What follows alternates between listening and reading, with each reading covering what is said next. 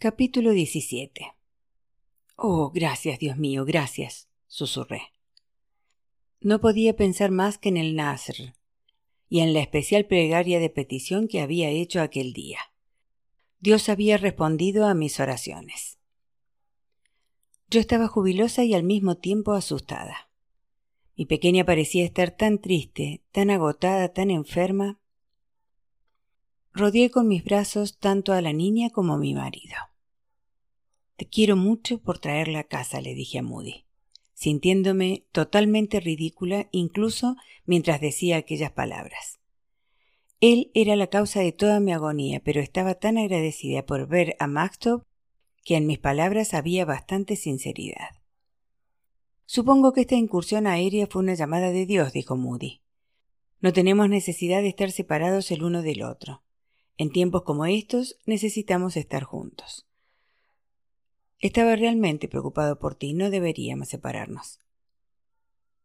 La frente de Maxtop estaba empapada de sudor. Tenía fiebre. Alargué la mano para tocarla y Moody me la acercó. Era tan agradable tocar su frente. La pequeña no dijo una palabra mientras la llevaba a la habitación con Moody detrás de nosotros. La tapé bien con las mantas, tomé un trozo de tela, lo empapé en agua fría y le mojé la frente. La pequeña estaba consciente, pero se mostraba cautelosa, evidentemente temerosa de decirme nada en presencia de Moody. ¿Has comido estos días? pregunté. Sí, me aseguró él. Pero lo que veía no confirmaba su afirmación. La niña estaba flacucha. Durante toda la noche Moody procuró no dejarnos solas. Maxtop permanecía en silencio e indiferente pero mis cuidados aliviaron un poco la fiebre. Los tres pasamos la noche juntos en la misma cama, Maxtop en medio, durmiendo con un sueño ligero, despertándose frecuentemente con dolor de vientre y diarreas. Estuve sosteniéndola toda la larga noche mientras un torturado sueño me invadía a ráfagas. Tenía un miedo tremendo de plantear la pregunta a Moody. ¿Y ahora qué? Por la mañana, mientras Moody se preparaba para ir al trabajo, me dijo, no ásperamente, pero tampoco con el mismo afecto de la noche anterior. Prepárala. Por favor, no la lleves. No voy a dejarla aquí contigo. No me atreví a luchar en aquel terrible momento. Moody ejercía un poder total sobre mí, y no podía arriesgarme otra vez al aislamiento. Todavía silenciosa, Magtop permitió que él se la llevara dejando tras de sí a una madre convencida de que se moriría con el corazón roto. Algo extraño nos estaba sucediendo a los tres. Me llevó tiempo descifrar los sutiles cambios que se habían producido en nuestro comportamiento, pero intuitivamente sabía que estábamos entrando en una nueva fase de nuestra existencia en común. Moody se mostraba más contenido, menos desafiante, más calculador que antes. Exteriormente parecía haberse calmado, haber estabilizado su personalidad. En sus ojos, no obstante, yo veía los signos de algún problema grave. Estaba preocupado por el tema del dinero. Aún no he conseguido que me paguen en el hospital, se quejó. Todo ese trabajo para nada. Eso es ridículo, le repuse. Resulta difícil de creer. ¿De dónde sacas el dinero? El dinero del que vivimos me lo presta mamá. Sin embargo, no lo creí. Estaba segura de que él quería hacerme pensar que no tenía dinero para que yo no creyera que podía cambiar las circunstancias de nuestra vida.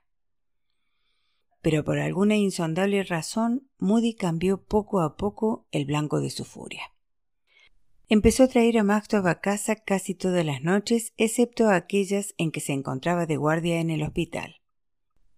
Al cabo de un par de semanas de esta nueva situación, permitió que de vez en cuando Maxtop se quedara conmigo durante el día, cuando él estaba en el trabajo subrayando nuestro confinamiento con el sonido de la doble cerradura que corría al marchar. Entonces, una mañana se fue como de costumbre y yo esperé a oír el familiar ruido de la cerradura, pero éste no se produjo. Oí cómo sus pasos se alejaban de la casa. Corrí hacia la ventana del dormitorio para verle bajar por el callejón a grandes zancadas. ¿Había olvidado encerrarnos o se trataba de una prueba? Decidí suponer esto último. Mactop y yo nos quedamos en el apartamento hasta que él regresó horas más tarde, con mucho mejor estado de ánimo que antes. Seguí pensando que había sido una prueba. Seguro que había estado observando el apartamento o había contratado a alguien para que lo hiciera. Y habíamos demostrado ser dignas de confianza. Moody hablaba más frecuentemente, más apasionadamente, sobre los tres como una familia, intentando unirnos para formar juntos un escudo contra los ataques del mundo. A medida que los días se iban convirtiendo lentamente en semanas, cada vez tenía yo más confianza en que me devolvería a del todo. También la niña estaba cambiando. Al principio se mostró reticente en cuanto a hablar de los detalles de su separación de mí. ¿Lloraste mucho? le pregunté. ¿Le pedías a papi que te trajera conmigo? No, respondió ella con una voz tranquila y temerosa. No se lo pedí, no lloré, no hablé con nadie, no jugué, no hice nada. Me llevó muchas conversaciones de tanteo hacer que bajara la guardia e incluso conmigo. Finalmente me enteré de que había sido sometida a numerosos interrogatorios, particularmente por parte de la esposa del sobrino de Moody, Maluk. Esta le había preguntado si su mami la había llevado alguna vez a la embajada si su mami estaba tratando de sacarla del país. Pero Mactop simplemente respondía siempre no. Traté de escaparme de la casa, mami, me dijo, como si yo estuviera furiosa con ella por no haberlo intentado. Sabía el camino desde la casa de Maluk. A veces, cuando iba con Maluk a comprar verduras o cosas así, quería escaparme y volver a buscarte. Cuánto me alegraba de que no lo hubiera intentado. La imagen de la niña sola en las atestadas calles de Teherán, con su espantoso tráfico y sus imprudentes conductores, con su despiadada, malvada y suspicaz policía, era dolorosa. No se había escapado naturalmente, no había hecho nada. Y este era el cambio que se estaba produciendo en Mactop. En contra de su voluntad se estaba asimilando. Se había sometido. El dolor y el miedo eran demasiado grandes para que ella se arriesgara. Se sentía desgraciada, enferma, desalentada y vencida. Estos dos cambios de personalidad, el de Moody y el de la niña, provocaron un tercero en mí. Largos días, pasados en su mayoría aún encerrada en el apartamento de Mamal, dieron lugar a mucha reflexión.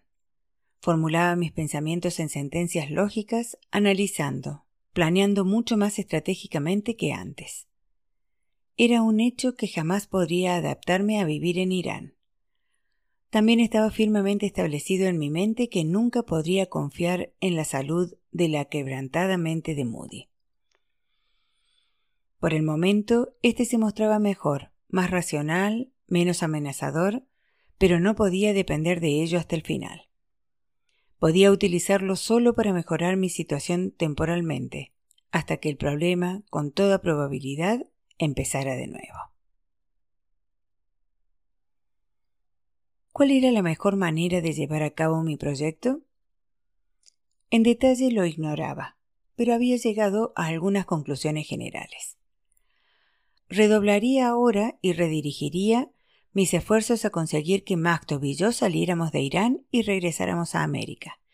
Pero esta campaña se realizaría de un modo diferente, más calculado. Llegué a la conclusión de que debía, a partir de ahora, mantener a mi hija al margen de algunos secretos. El interrogatorio que había sufrido por parte de Maluk me preocupaba mucho. No podía someterla al riesgo de poseer demasiada información. Ya no le hablaría más de regresar a América. Era una decisión dolorosa para mí, pero solo en un nivel. Anhelaba compartir cualquier noticia buena con Magstov si es que llegaba a producirse. Pero, desde un lugar más profundo, comprendí que aquel era el sendero más adecuado de cuantos pudiera recorrer si realmente la amaba. No despertaría sus esperanzas, al menos hasta que estuviéramos en camino hacia América y aún no tenía ni idea de cómo podríamos llegar a ello, no le hablaría. De modo que, mientras Moody, por sus propias absurdas razones, empezaba a buscar en su esposa y en su hija cada vez más apoyo emocional, nosotras, cada una a su manera, levantábamos nuestra concha protectora en torno de nuestra vida. Ello produjo una tenue paz. Llevó a una existencia extraña que en sus detalles exteriores era más tranquila, más fácil, más segura, pero donde las tensiones corrían más profundamente. Nuestra vida cotidiana mejoró, pero interiormente nos encontrábamos en una trayectoria de colisión que podía ser más amenazadora y siniestra que nunca. Mamal y Nacerín permanecieron fuera de su casa alojándose con parientes, pero Reza y Esei regresaron al apartamento de la planta baja. Esei y yo reanudamos una cautelosa amistad. El decimosexto día del mes persa, Ordibehesht, que este año caía el 6 de mayo, era el cumpleaños del imán Mehdi, el duodécimo imán. Este había desaparecido siglos atrás y los chiitas creían que el día del juicio final reaparecería junto con Jesús. Era una costumbre pedirle favores en su cumpleaños. Esei me invitó a la casa de una anciana completando el cuadragésimo año de un Nasr. Su compromiso le imponía a cambio de la curación de su hija de una enfermedad casi mortal el acudir a una celebración anual del cumpleaños del imán Mehdi. Ese me dijo que habría allí unas doscientas mujeres, por lo que me imaginé un largo día de gemidos y plegarias. Así que le dije a no, no quiero ir. Por favor, ven, repuso Essay. Cualquiera que tenga un deseo que quiera que se convierta en realidad, va y le paga dinero a la mujer que lee el Corán y ella reza por ti. Antes de que haya transcurrido un año, antes del siguiente cumpleaños del imán Mehdi, tu deseo se cumple. ¿No tienes un deseo que quisieras ver cumplido? Esa me sonreía cálidamente con auténtico afecto. Conocía mi deseo. Conforme, le dije. Si Moody me deja. Para sorpresa mía, Moody se mostró de acuerdo. Casi todas sus parientes femeninas estarían allí y Esei podía vigilarnos a Magdov y a mí. Y quería verme relacionada con las ocasiones santas. La mañana en cuestión, la casa se llenó de gente. Los hombres se congregaron en el apartamento de Reza mientras docenas de mujeres se amontonaban en los coches para el viaje a la gran celebración en la casa de la anciana situada a más o menos una hora de coche en dirección sur cerca del aeropuerto. Aquel día constituyó una sorpresa total. Penetramos en una casa llena de mujeres descubiertas, ataviadas con brillantes ropas festivas, vestidos de fiestas carmesíes con escotes muy bajos, con lentejuelas y sin tirantes, y ajustados traje pantalón. Todas habían ido a la peluquería y llevaban maquillaje en abundancia. Había auténticos alardes de joyería de oro. De varios altavoces estéreos brotaba una ruidosa música banderí, con tambores y timbales.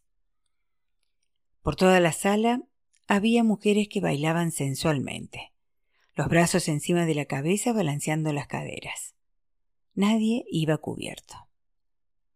Ese se quitó el chador, revelando un vestido turquesa con un escandaloso escote y abundancia de joyas de oro. Nacerín llevaba un conjunto de dos piezas azul marino con un dibujo cachemira blasonado en él. Estaban allí Sorej y Fareshtej, pero no había señales de su madre, Ameh Bosor. Está enferma, explicaron. Ahora que veía el tono de la fiesta podía comprender por qué. A Ameh Bosor no le gustaba la alegría. Aquella fiesta le hubiera puesto enferma. Pronto empezó la diversión con un conjunto de mujeres que ejecutaban una especie de danza del vientre. Varias más cantaban. Siguieron más danzarinas ataviadas con ropas de brillantes colores. Una a una las mujeres se fueron acercando a la lectora del Corán que estaba situada en un rincón de la sala, la cual anunciaba el deseo de cada una de las mujeres por el altavoz y luego entonaba un cántico. Feresteg deseó pasar con éxito un examen en la escuela. Sorej deseó un marido. Esei pidió que Mehdi pudiera andar. Nazarín no tenía ningún deseo. La estridente fiesta continuó durante algún tiempo antes de que Esei me dijera ¿No tienes ningún deseo? Sí, lo tengo, pero no sé cómo hacer para pedirlo. Esei me alargó un poco de dinero. Mira, acércate a la mujer y dale este dinero, me dijo. Luego te limitas a sentarse a su lado y ella rezará por ti. No tienes que contarle tu deseo, pero cuando ella esté orando, Debes concentrarte en lo que deseas. Tomando a Maktub de la mano, me aproximé a la mujer santa. Tendiéndole el dinero sin decir nada, me senté junto a ella. La mujer me cubrió la cabeza con un trozo de tela sedoso de color negro y empezó a entonar sus plegarias. Qué estúpida soy, pensé. Esto no puede funcionar. Aunque pensé luego, quizás haya una pequeña posibilidad de que sí, tengo que intentarlo todo. Así que me concentré. Deseo que Maktub y yo podamos regresar a América. El ritual duró solo unos minutos. Mientras regresaba al lado de Sei, comprendí que podía tener un problema. Esei, Nazerin, Sorej, Ferestej, cualquiera de ellas o cualquiera de la miríada de sobrinas de Moody que estaban en aquella habitación Podría y probablemente lo haría decirle a Moody que yo había manifestado un deseo, y él querría saber cuál era. Decidí contárselo a Moody en cuanto volviéramos a casa antes de que lo hiciera cualquier otro. Tuve un deseo hoy, le dije. Le pedí al imán Mehdi que me concediera un deseo. ¿Qué fue lo que deseaste? me preguntó con suspicacia. Que los tres pudiéramos volver a ser felices como familia. Moody iba bajando la guardia poco a poco, hasta que aproximadamente un mes después de su regreso a casa con Macto, estábamos viviendo otra vez juntos como familia. Permitía a Macto pasar varios días conmigo cada semana. A veces nos dejaba salir a recados, otras nos guardaba celosamente. Vivíamos una existencia extraña, enclaustrada. Resultaba atrozmente difícil tener que esperar el momento oportuno pero era todo lo que podía hacer. Jugaba mi desesperado juego ahora también con Macto, además de con Moody. Rezaba mis plegarias islámicas fielmente, y siguiendo mi ejemplo, también lo hacía así Macto. Moody iba sucumbiendo gradualmente al engaño porque quería creer que la normalidad se vislumbraba en el horizonte. Existía la posibilidad de un desastre que me asustaba horriblemente. Ahora que estábamos reanudando nuestra vida como familia, me resultaba necesario fingir afecto. ¿Y si me quedaba embarazada? No quería agravar mis dificultades trayendo una nueva vida a este absurdo mundo. No quería dar a luz a un hijo engendrado por un hombre al que odiaba. El embarazo me dejaría más firmemente atrapada que nunca. El 9 de junio cumplí 40 años. Traté de no destacar el hecho. Moody estaba de guardia en el hospital aquella noche, así que ordenó que Mactob y yo nos quedáramos en el apartamento de abajo, donde Say podía vigilarnos. Yo manifesté mi contrariedad, pero él se mostró inflexible. Así, la noche del día de mi cumpleaños, Mactob y yo tuvimos que despejar un espacio en el suelo de Say, quitar los cadáveres de las enormes cucarachas atraídas por la omnipresente orina de Mehdi extender las mantas y tratar de dormir. En mitad de la noche sonó el teléfono. Ese respondió y oí que repetía las palabras Na, na. Es mi familia, dije yo. Quiero hablar con ellos. Hoy es mi cumpleaños. En una poco corriente demostración de desafío agarré el teléfono y oí la voz de mi hermana Caroline. Me informó del estado de mi padre que era estable, y me dijo que yo había conseguido un empleo en la cadena de montaje de mi anterior patrono, la ITT Hancock de Elsie. Mis ojos estaban llenos de lágrimas y el nudo que tenía en la garganta me dificultaba el habla. Dile que le quiero. Fue todo lo que pude articular. Dile a John que le quiero también. La noche siguiente Moody regresó de su larga sesión de guardia en el hospital. Llevaba un pequeño ramillete de margaritas y crisantemos como regalo de cumpleaños. Le di las gracias y le hablé inmediatamente de la llamada de Caroline antes de que pudiera hacerlo Essay o Reza. Para alivio mío, su reacción fue de indiferencia en lugar de furia. Moody nos llevó de paseo un día bajo el sol veraniego a algunas manzanas de distancia a casa de una anciana pareja, unos parientes suyos. Su hijo Morteza, de la edad de Moody, vivía con ellos. Había perdido a su esposa unos años antes y sus padres le ayudaban en el cuidado de su hija Elham, de edad apenas mayor que la de Magdo. Era una niña dulce, bonita, pero taciturna y solitaria, por lo general ignorada por su padre y sus abuelos. En los inicios de la conversación las palabras de Morteza apuntaron al hecho de que tanto él como sus padres habían apremiado a Moody para que me diera más libertad. Nos sentimos felices de verte, me dijo. Nadie te ha visto recientemente. Nos preguntábamos qué te habría ocurrido y nos preocupábamos por tu salud. Está estupendamente, dijo Moody con un poquito de incomodidad evidente en su voz. Ya pueden verlo. Estupendamente. Morteza estaba empleado en el departamento ministerial del gobierno que controlaba las transmisiones de Telex que llegaban y salían del país. Era un trabajo importante y conllevaba grandes privilegios. Durante el curso de nuestra conversación aquel día, nos explicó que estaba planeando llevar a Elham de vacaciones a Suiza o quizás a Inglaterra. Sería estupendo que la niña pudiera aprender un poquito de inglés antes de irnos, dijo. Oh, me encantaría enseñarle inglés, repuse. Es una gran idea, admitió Moody. ¿Por qué no la traen a nuestra casa por las mañanas? Betty puede enseñarle inglés mientras yo estoy en el trabajo. Más tarde, durante el paseo de vuelta, Moody me dijo que estaba muy satisfecha. Elham era una niña adorable, mucho mejor educada que la mayoría de las niñas iraníes, y Moody quería ayudarla. Se sentía especialmente vinculado a ella porque, al igual que él en su infancia, la pequeña había perdido a su madre. Además, me dijo, le encantaba la idea de haber encontrado una actividad para mí. Quiero que sea feliz aquí, dijo. Y yo quiero ser feliz aquí, mentí. Enseñar inglés a Elham resultó también una respuesta a mis plegarias. Moody ya no se preocupaba de llevar a Mactob a casa de Maluk durante el día. Elham y yo necesitábamos a Maktub como intérprete y cuando no trabajábamos en las lecciones, las dos niñas jugaban felizmente.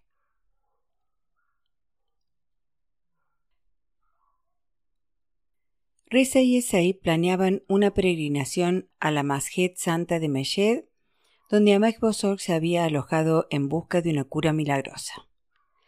Antes del nacimiento de Mehdi, Reza y Esai habían hecho un Nasr prometiendo realizar la peregrinación si Alá les concedía un hijo.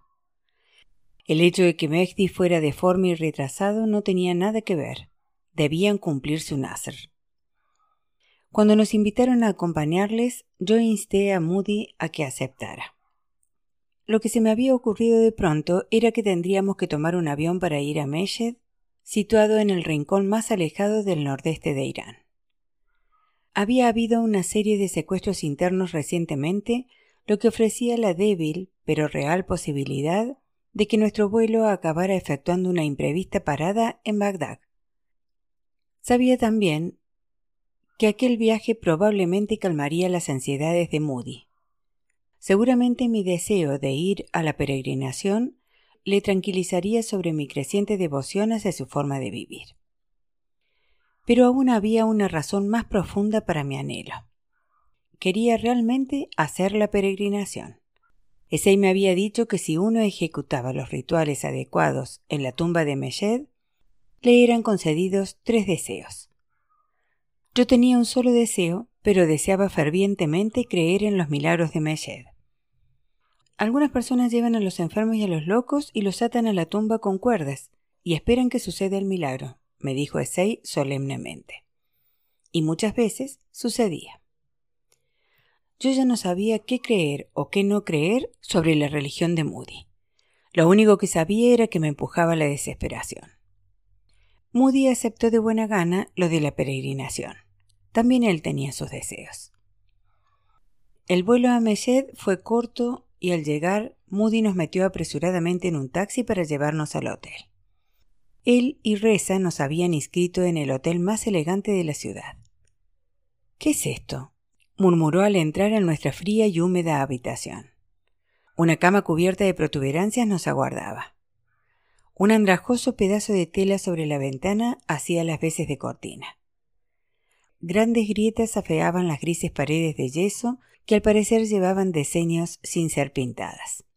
La alfombra estaba tan sucia que no nos atrevimos a caminar por ella descalzos. Y el olor que llegaba del retrete era mareante. La suite de Reza y Essay adyacente a la nuestra no era mucho mejor. Decidimos ir a la Haram, la tumba, inmediatamente, en parte por nuestro celo religioso y en parte por escapar del hotel. Ese y yo llevábamos a Bach que habíamos pedido prestados para la ocasión. Se trataba de prendas árabes similares a los chadores, pero con una cinta elástica que los mantenía sujetos. Para una aficionada como yo, una Bach era mucho más fácil de manejar. Fuimos andando hasta la Masjed, situada a cinco manzanas de distancia del hotel, a través de unas calles atestadas de vendedores que competían ruidosamente entre sí para anunciar sus mercancías, en este caso, tashbets y morgs, piedras de plegaria. Otros vendedores voceaban hermosos bordados y joyería, en especial turquesas trabajadas. Los altavoces que nos rodeaban emitían sonoras plegarias. La masjid era la mayor que yo había visto hasta el momento y estaba adornada con fantásticas cúpulas y minaretes. Avanzamos a través de la multitud de fieles deteniéndonos ante una piscina al aire libre en la que los peregrinos se lavaban para prepararse para la plegaria.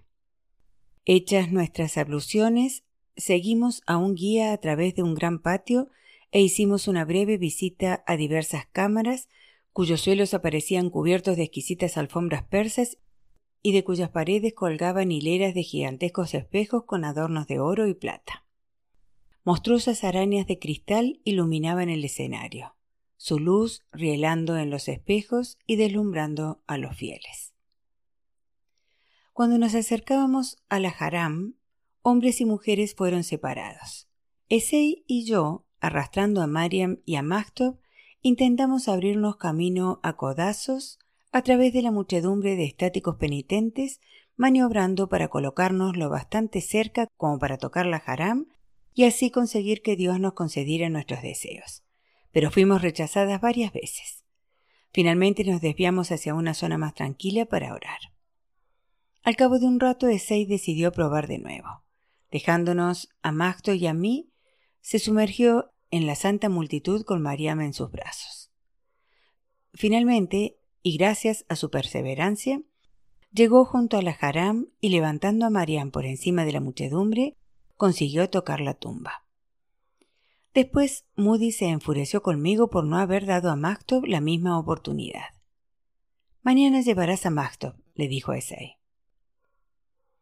Tres días pasaron en éxtasis religioso. Yo conseguía abrirme camino a la fuerza hasta la haram, y cuando tocaba la tumba, oré fervientemente para que Alá me concediera un único deseo, que Maktob y yo regresáramos sanas y salvas a América a tiempo de ver con vida a papá. La peregrinación me afectó profundamente, acercándome más que nunca a una auténtica fe en la religión de Moody. Quizás fue el efecto de mi desesperación combinado con el hipnótico atractivo del ambiente. Fuera cual fuera la causa, llegué a creer en el poder de la haram. El cuarto y último día de nuestra estancia en Meshed me decidí a repetir el sagrado ritual con toda la devoción de que fuese capaz. Quiero ir a la haram sola, le dije a Moody. No me hizo preguntas. Mi piedad era evidente para él también. De hecho, una ligera sonrisa mostró su placer por mi metamorfosis. Salí del hotel temprano antes de que los otros estuvieran preparados, dispuesta a hacer mi última y más sincera súplica. Al llegar a la masjid, me alegró ver que le había ganado la mano a la multitud. Me abrí camino fácilmente hasta la haram. Deslicé algunos reales en la mano de un hombre de turbante, el cual accedió a orar por mí, por mi deseo no manifestado, y me senté junto a la haram durante varios minutos en profunda meditación. Una y otra vez repetí mi deseo a Alá y sentí que una extraña sensación me invadía. De algún modo comprendí que Alá, Dios, me concedería el deseo. Pronto. Las piezas del rompecabezas empezaban a encajar en mi mente. Moody nos llevó un día a casa de Ahmed Bosor, pero no se preocupó de cambiarse la ropa por el uniforme normal de visita, el consabido pijama de estar por casa. Permaneció en el traje puesto y al cabo de unos minutos entabló una agria discusión con su hermana. Regresaron al dialecto Shustari, la lengua que hablaban de niños, de modo que ni Machtov ni yo pudimos entender de qué hablaban, pero parecía ser la continuación de una discusión permanente. Tengo que hacer un recado, me dijo de repente. Tú y Maktov se quedan aquí. Y salió rápidamente con Majid. A mí no me gustaba regresar a aquella casa de la que guardaba tan desagradables recuerdos, ni tampoco que me dejaran sola con ninguno de sus moradores. Maxtov y yo salimos al patio trasero junto al estanque para aprovechar el escaso sol que pudiera alcanzarnos a través de nuestras ropas y para alejarnos del resto de la familia. Para gran pena mía, Amés Bosor nos siguió afuera. Así Sam, me dijo ella suavemente. Cariño mío. Amés Bosor me llamaba cariño mío. Me rodeó con sus largos y huesudos brazos.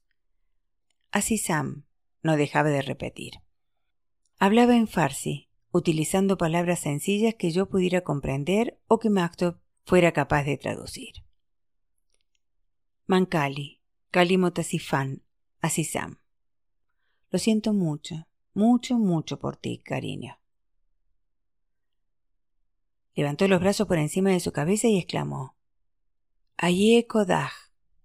Oh Dios, Luego añadió, Ve a telefonear, llama a tu familia. Es un truco, pensé. No, le dije. A través de Maktub proseguí. No puedo porque Moody no me deja llamar. No tengo su permiso. No, telefonea a tu familia, insistió Ahmed Bosor. Papi se pondrá furioso, advirtió Maktub. Ahmed Bosor nos miró atentamente. Yo estudié sus ojos y la reducida zona de su rostro que se distinguía a través de su echador. ¿Qué está pasando aquí? me pregunté. ¿Es una trampa que me ha preparado Moody para ver si le desobedezco? ¿O es que ha cambiado algo que yo ignoro? Ahmed Bosor le dijo a Macto: Tu papá no se pondrá furioso porque no se lo diremos. Seguí negándome cada vez más confusa y cautelosa, recordando las malas pasadas que me había jugado en el pasado especialmente en Qum, donde me ordenó mantenerme sentada y más tarde se quejó de que yo me hubiese negado a terminar la peregrinación en la tumba del santo Martín musulmán. Ahmed Bosor desapareció brevemente pero pronto regresó con sus hijas Sorej y Fereshteh, que nos hablaron en inglés. Ve a llamar a tu familia, dijo Sorej. Realmente nos apena que no hayas hablado con ellos. Llama a todo el mundo. Habla todo lo que tú quieras. No vamos a decírselo a él. La última palabra, él, Moody, fue pronunciada con una pizca de malignidad. Eso fue lo que finalmente me convenció. En aquel momento la oportunidad de hablar con mi familia, aunque fuera breve y aunque la conversación resultara agridulce, bien merecía el riesgo de la furia de Moody. De modo que llamé contando mi pena y mi amor entre sollozos por teléfono.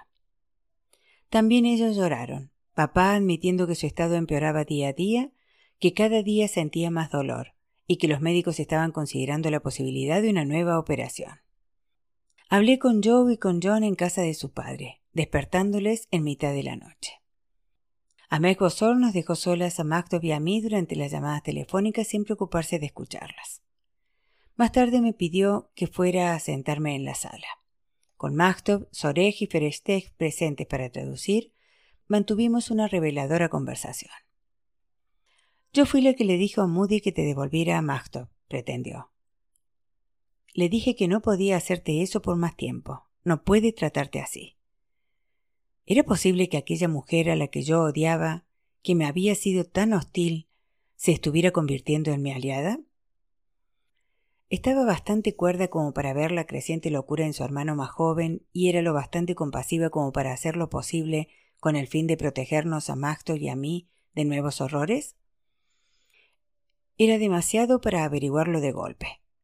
Hablé con ella precavidamente, pero ella pareció aceptarlo y comprender el motivo. Aquel era un punto en favor de aquella extraña, extrañísima mujer. Sabía que yo estaba asistiendo a un cambio incomprensible en ella. No podía confiarle ningún secreto verdadero, naturalmente, fuera cual fuese. Pero, ¿podía confiar en que ella ayudara a Moody a comportarse más razonablemente? Durante aquel día ataqué otros problemas. La mayor parte de nuestro equipaje seguía guardado en el armario de la habitación que habíamos usado allí milenios atrás. Nadie más dormía en la habitación. Seguía siendo la nuestra. Procuré encontrar un momento libre y me dirigí al dormitorio buscando entre las medicinas que Moody había traído de América. Las pequeñas píldoras rosas iban en una cajita pequeña y alargada. Su nombre era Nordet.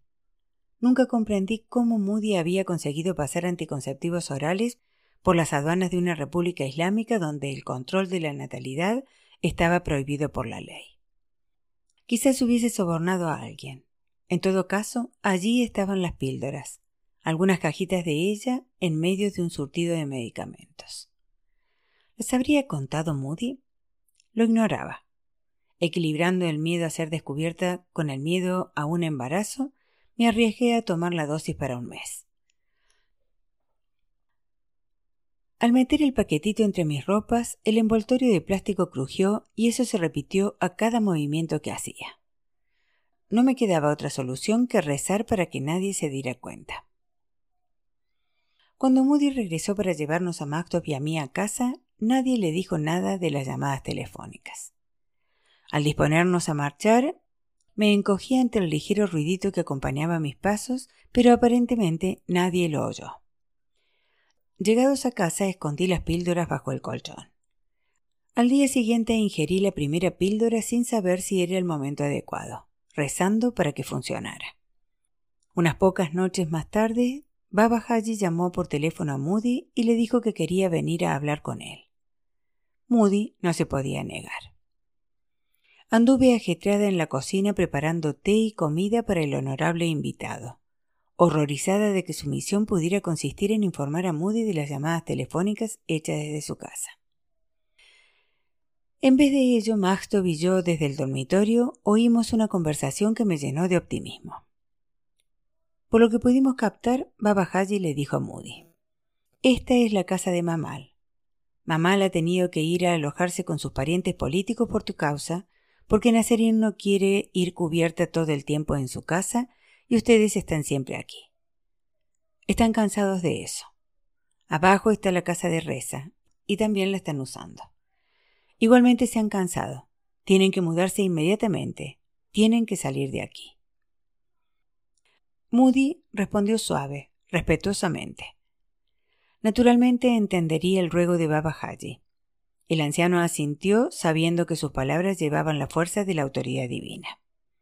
Entonces, entregado su mensaje, se marchó. Moody estaba furioso con su familia, con sus propios parientes.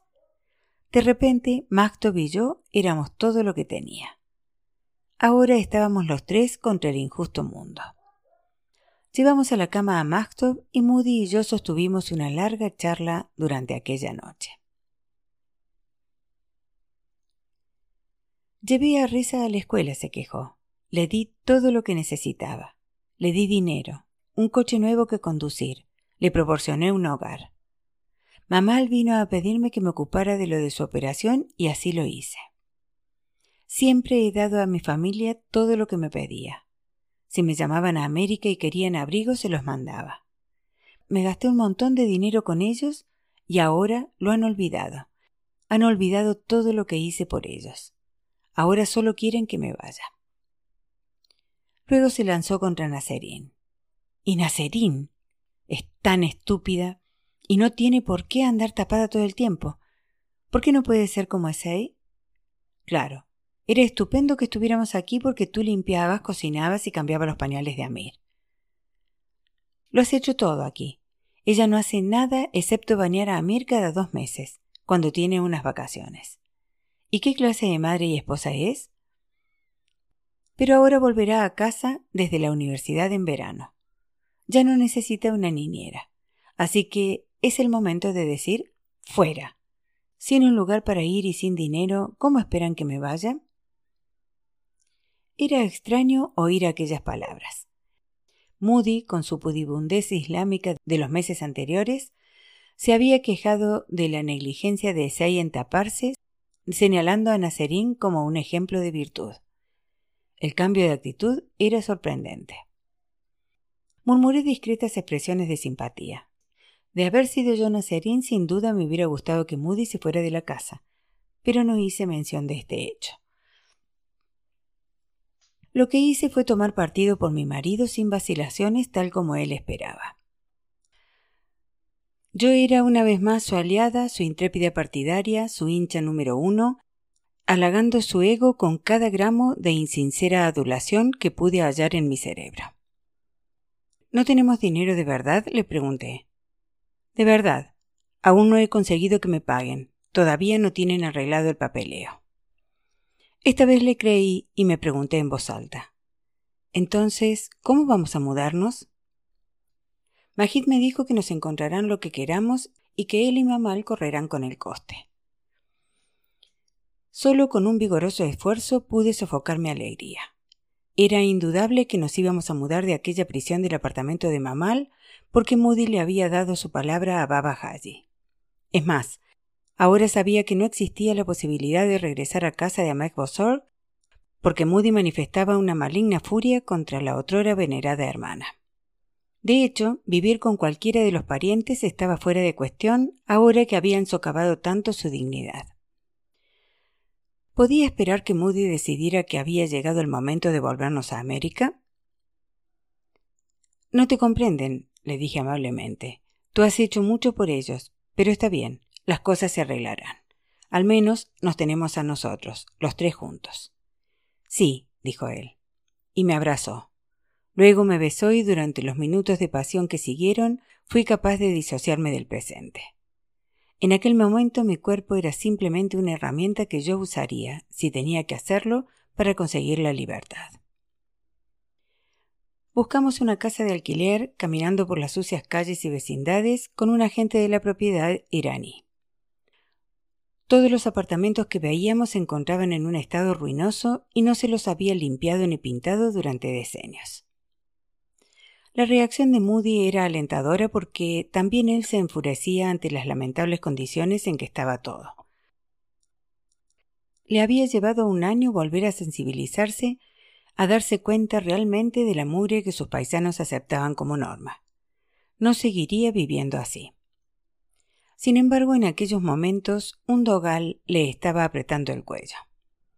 Aunque tenía un empleo respetable en el hospital, seguía ejerciendo la medicina de modo no oficial, incapaz de conseguir que el antiamericano gobierno iraní homologara sus credenciales, incapaz de conseguir que le pagaran, incapaz, en suma, de proporcionar a su familia el esplendor que él consideraba su derecho.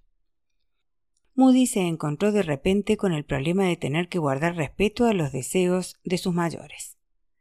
Baba Haji tenía un amigo agente de la propiedad. Este nos mostró un apartamento situado a unas pocas manzanas de la casa de Mamal. No nos gustó y rehusamos alquilarlo, lo que desencadenó una discusión entre Moody y Baba. No hay patio, se quejó Moody. Maktov necesita un patio para jugar. No importa, dijo Babajaji. Los deseos o necesidades de los niños no le interesaban. No tiene muebles ni electrodomésticos, dijo Moody. No importa, no necesitan muebles. No tenemos nada, señaló Moody. No tenemos cocina, ni refrigerador, ni máquina de lavar. No tenemos ni un plato ni una cuchara. Yo escuchaba la conversación, pues mi farsi había mejorado un poco, y me quedé sorprendida y encantada de oír los argumentos de Moody. Quería un patio para Magdo, quería electrodomésticos para mí, quería cosas para nosotros, no solo para él. Y las quería tan desesperadamente que se atrevía a enfrentarse con el venerable jefe de la familia. No importa, repetía Baba Haji, tú consigue tu casa, y todo el mundo colaborará para que tengan lo necesario. Taraf, replicó Moody casi gritándole al santo varón. Eso es Taraf. Baba Haji se marchó enfurecido y Moody se quedó preocupado por la posibilidad de haber ido demasiado lejos. Debemos encontrar nuestra casa pronto, dijo. Debemos encontrar un lugar lo bastante grande como para poder instalar en él una clínica y empezar a ganar dinero por mi cuenta. Al cabo de un rato añadió una nota preocupante para mí. Hemos de lograr que nos envíen nuestras cosas de América, terminó. Reza Shafi, pariente de Moody, era anestesiólogo en Suiza. Sus periódicas visitas a sus padres eran motivo de grandes celebraciones y cuando recibimos una invitación para una cena en su honor, Moody se quedó encantado. Ahora que trabajaba en el hospital y planeaba abrir su propia clínica privada, la conversación profesional resultaba más interesante. Quería ofrecerle a Reza Shafi un regalo especial y me ordenó ir con Maktub a comprarlo dio precisas instrucciones para que fuésemos a cierta confitería en que vendían semillas de pistacho arregladas para formar cuadros decorativos. Magtop y yo llegamos allí en medio del calor de la tarde, encontrándonos con que la tienda estaba cerrada por ser la hora de la plegaria. Esperemos allí, le dije a Magtop, señalando al otro lado de la calle la sombra de un árbol. Hace demasiado calor. Mientras aguardábamos, descubrí la presencia de un contingente de pastar que vigilaban la calle. Había un camión de reparto lleno de hombres uniformados y un pacón que albergaba en su interior a cuatro pastar femeninas ataviadas con el chador. Me llevé la mano a la frente y quedé satisfecha al no descubrir cabellos rebeldes que escaparan de debajo del rosari. No me van a pillar esta vez, me dije. Al cabo de un rato, Magtov y yo nos sentimos cansadas de esperar así que cruzamos la calle para ver si había alguna indicación de cuándo iban a abrir nuevamente la tienda. Apenas invadimos la calzada, el Pacon avanzó rápidamente y rechinando los frenos se detuvo ante nosotras. Cuatro pasdar femeninas saltaron del coche y nos rodearon. Una de ellas tomó la palabra. ¿No es usted iraní? preguntó acusadoramente en farsi. No. ¿De dónde es? Soy de América, dije en farsi. La mujer habló entonces brusca y rápidamente en mi cara, poniendo a prueba mi tristemente limitado conocimiento de la lengua. No comprendo, acabé por decir. Eso no hizo más que enfurecer a la mujer. Siguió increpándome en su incomprensible lengua hasta que finalmente la pequeña Magtop consiguió hacer una traducción. ¿Quieres saber por qué no comprendes? explicó Magtop. Dice que al principio hablabas bien en farsi. Dile que solo puedo entender unas pocas palabras, nada más. Esto suavizó un poco a la mujer, pero siguió hablando atropelladamente hasta que Magtop explicó. Te han detenido porque en tus calcetines hay arrugas. Me subí los ofensivos calcetines y las pastas se marcharon, no sin antes soltarle a Magtop la directriz final. Dile a tu madre que nunca vuelva a salir a la calle con los calcetines arrugados. Así, castigada, pude comprar los pistachos y en el camino de vuelta le advertí a Magtop que no hablara a papá del incidente. No quería que Moody se enterara de nada que pudiera inducir a restringir nuestros movimientos. Magtop comprendió. Aquella noche fuimos a casa del amo, tío por el lado paterno, Shafi, en el distrito geisha de Teherán, a ofrecer los pistachos a su hijo Reza. Había allí cincuenta o sesenta personas. A última hora de la noche, después de que se hubiesen ido algunos invitados y cuando nosotros nos disponíamos a marchar, el repentino y siniestro gemido de las sirenas de alarma aérea resonó en la ciudad. Las luces se apagaron. Tomé a Magtop de la mano y nos apretujamos contra una pared junto con otras personas. Aguardamos en un tenso silencio el sonido de las baterías antiaéreas que nos habíamos acostumbrado a esperar. A lo lejos oímos el terrorífico ruido de los aviones que se acercaban, pero seguía sin resonar el fuego antiaéreo. Algo va mal, dijo alguien. Quizás nos hayamos quedado sin munición.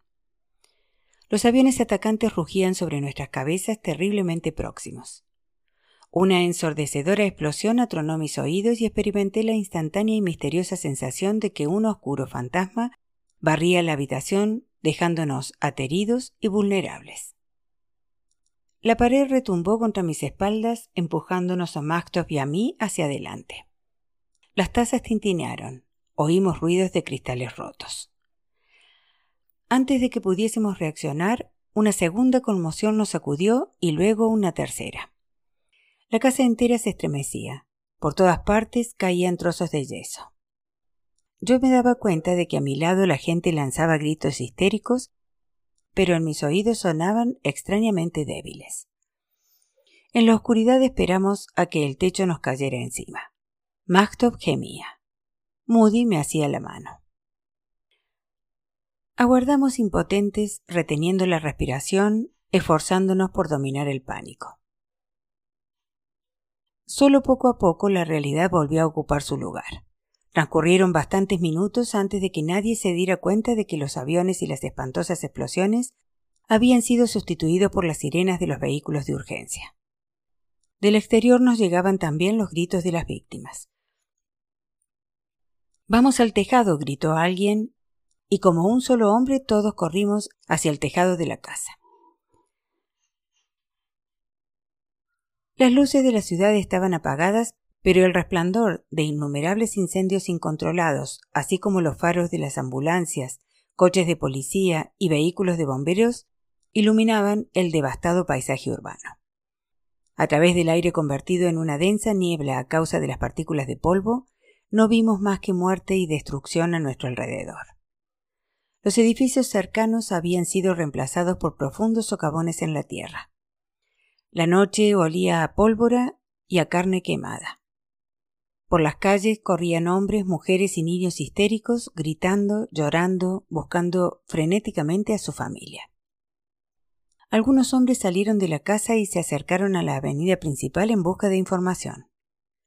Regresaron con la noticia de que las calles estaban cerradas a todo tráfico excepto el de los vehículos de emergencia. No podemos salir de Geisha esta noche, dijo alguien. Acampamos pues aquella noche en el suelo de la casa de Amoya Fi. Magtov y yo dando gracias a Dios por nuestra supervivencia y renovando nuestras desesperadas súplicas por la libertad. Las calles permanecían cerradas a la mañana siguiente, pero llegó una ambulancia para llevar a Moody al hospital. Mientras él trabajaba allí durante todo el día, atendiendo a las bajas, los que estábamos aprisionados en la casa especulábamos sobre lo sucedido la noche anterior. Muchas personas expresaron la pesimista opinión de que el gobierno se había quedado sin munición. Si eso era cierto, íbamos a sufrir un auténtico fuego del infierno. Tales rumores debían de haberse esparcido por toda la ciudad porque, por la tarde, la televisión gubernamental emitió una declaración destinada a calmar los temores. Por lo que pude entender, los locutores decían al populacho que no se alarmara. La razón por la que no había habido fuego antiaéreo era que el gobierno estaba probando algo diferente, aunque no dijeron de qué se trataba. Moody volvió aquella noche a la casa de Amoya Fi. El distrito de Geisha seguía cerrado a todo tráfico excepto el de emergencia, así que tuvimos que pasar allí otra noche. Moody estaba cansado e irritable por un largo día de supervisión de anestesia en innumerables operaciones de urgencia traía preocupantes noticias de muchas, muchas bajas. Solo en una casa, en una fiesta de cumpleaños, habían muerto ochenta niños. Reza Jaffi tuvo que retrasar su regreso a Suiza y durante aquella noche le propuso a Moody un plan.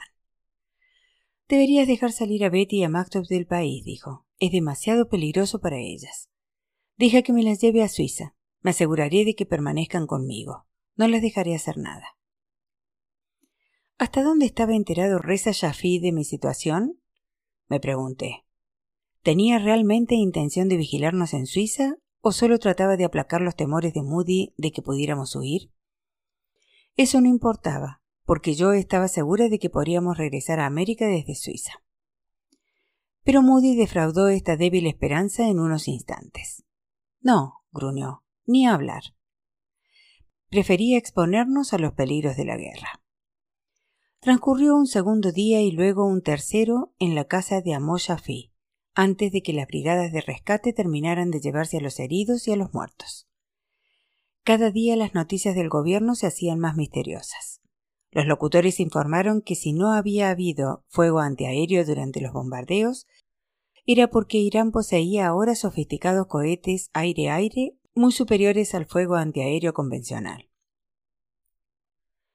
Un reportero dijo que el pueblo de Irán se quedaría sorprendido cuando se enterara del lugar de procedencia de los nuevos misiles. América, Rusia, Francia, Israel. Todo el mundo especulaba, pero Moody estaba seguro de que las nuevas armas procedían de los Estados Unidos. Debido al embargo de armas, dijo, probablemente fuesen canalizadas a través de un tercer país, con lo que Irán tenía que pagar un precio más elevado. Moody estaba convencido de que los traficantes de armas americanos, siempre hambrientos de dinero, no podían ignorar a un cliente con tan insaciable apetito. No sabía, ni me importaba, de dónde procedían los misiles. Solo pedía que no tuvieran que ser utilizados. Se produjeron nuevos acontecimientos pocos días más tarde, después de nuestra vuelta al apartamento de Mamal. El gobierno prometía despiadada venganza contra Irak por el bombardeo de Geisha y anunciaba ahora que se había efectuado un terrible ataque contra Bagdad utilizando otra nueva arma, un cohete tierra-tierra que llegaba desde el suelo iraní a Bagdad sin el uso de una aeronave. La existencia de esta segunda nueva arma alimentó más especulaciones respecto de quién estaba suministrando a Irán elementos tan sofisticados el gobierno proclamó triunfalmente que las nuevas armas eran fabricadas allí mismo, en Irán. Moody se mostró escéptico al respecto.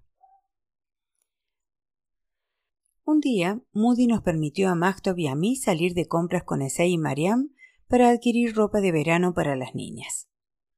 Después de una mañana de tiendas, tomamos un taxi naranja para volver a casa, y las cuatro nos amontonamos en el asiento delantero. Yo iba en medio con Maktov en el regazo. El chofer arrancó a gran velocidad y cuando maniobraba el cambio de marchas sentí que su mano me rozaba la pierna. Al principio pensé que era un accidente, pero a medida que avanzábamos por entre el denso tráfico, su mano fue deslizándose más arriba apretando mi muslo. Era un hombre desagradable, pestilente, que me miraba lascivamente por el rabillo del ojo. Maxtov estaba distraída con Mariam, así que aproveché la oportunidad para darle un fuerte codazo al chofer en los riñones. Esto, sin embargo, no hizo más que alentarle. Puso su palma sobre mi pierna y apretó. Cada vez su mano subía más y más. Muchas jerinjas, grité. Aquí, gracias. Era la orden que uno daba cuando había llegado a su destino. El chofer apretó los frenos. No digas nada, pero baja, le dije a Esei. Empujé a Esei y a las niñas a la acera, y salí tambaleándome tras ellas. ¿Qué pasa? preguntó Esei. No es aquí donde tenemos que bajar. Lo sé, le repliqué. Me temblaba todo el cuerpo. Mandé a las niñas a mirar un escaparate y entonces le conté a Esei lo que había ocurrido. He oído hablar de ellos, me dijo Esei. Jamás me ha sucedido a mí. Pienso que solo se lo hacen a mujeres extranjeras. Ya fuera de peligro surgió otra consideración. Esei, imploré, por favor, no se lo digas a Moody porque si se entera no va a dejarme salir otra vez. Por favor, no se lo digas tampoco a Reza. Esei consideró cuidadosamente mi petición y al final se mostró de acuerdo. La cada vez más deteriorada relación de Moody con sus parientes iraníes me daba mucho que pensar. Tratando desesperadamente de comprender a aquel hombre para poder calcular cuál sería el contraataque más eficaz, repasé los detalles de su vida. Había marchado de Irán a Inglaterra en cuanto su edad se lo permitió. Al cabo de unos años vino a América. Había dado algunas clases, pero lo abandonó para estudiar ingeniería. Después de unos años como ingeniero, entró en una escuela de medicina. Tres años en Corpus Christi, dos en Alpena y uno en Detroit, antes de que tuviera lugar un nuevo vuelco en su vida y nos fuéramos a Irán. Ahora había transcurrido un año y una vez más la vida de Moody sufría un trastorno. No era capaz de asentarse. Podía mantener el equilibrio en su vida solo durante un breve tiempo antes de tener que mudarse. Siempre había una razón externa, algo a lo que poder acusar. Pero ahora yo podía ver, al considerarlo retrospectivamente, que él siempre había contribuido a crear sus problemas. Era empujado por una locura que le impedía estar en paz. Por todo ello me pregunté, ¿hacia dónde se volverá esta vez? Para él no parecía haber otra salida del dilema. Cada vez más demostraba que yo era su única amiga y aliada. Éramos nosotros contra el mundo cruel. Todo había despertado en mí la débil esperanza de que se estuviera encaminando hacia una decisión crucial, regresar a América con Maktub y conmigo. Pero había complicaciones.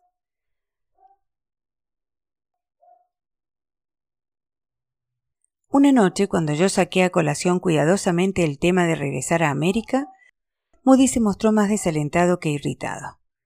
Me contó una historia que él parecía creer, pero que yo encontré asombrosa. ¿Recuerdas al doctor Mojalali? me preguntó. Claro.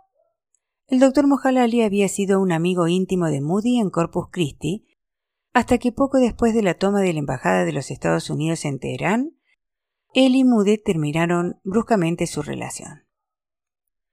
Trabajaba para la CIA, declaró Moody, y me pidió que lo hiciera yo, que ejerciera mi influencia sobre los estudiantes universitarios para que se alzaran contra Khomeini. Me negué, naturalmente, pero ya no podemos esperar nada de América ahora. Si vuelvo, me matarán. La CIA ande detrás de mí. No es verdad, le repliqué. No me creo una palabra. Es cierto, gritó. No me atreví a seguir con el tema ante su creciente cólera. No podía creer que Moody fuera tan importante como para estar en la lista negra prioritaria de la CIA, pero evidentemente él sí lo creía y esa absurda conclusión le mantenía en Irán. Finalmente me enteré de otra y quizás más importante contingencia que impedía a Moody tomar en consideración la posibilidad de regresar. Moody nos permitió ir al mercado a Maktob y a mí un día y me detuve en la tienda de Hamid a llamar a Helen en la embajada. Discutí con ella la posibilidad de que Moody regresara a América. No, me dijo, su carta verde ha expirado. Solamente podría regresar a América si yo, su esposa americana, le daba permiso. Ciertamente lo hubiera hecho para lograr el regreso de Mactop y el mío, pero hubiera sido un golpe fatal para su ego. De modo que así estaban las cosas. Había esperado demasiado. Su gran plan había dado un dramático y amargo giro. Moody era ahora el que estaba atrapado en Irán.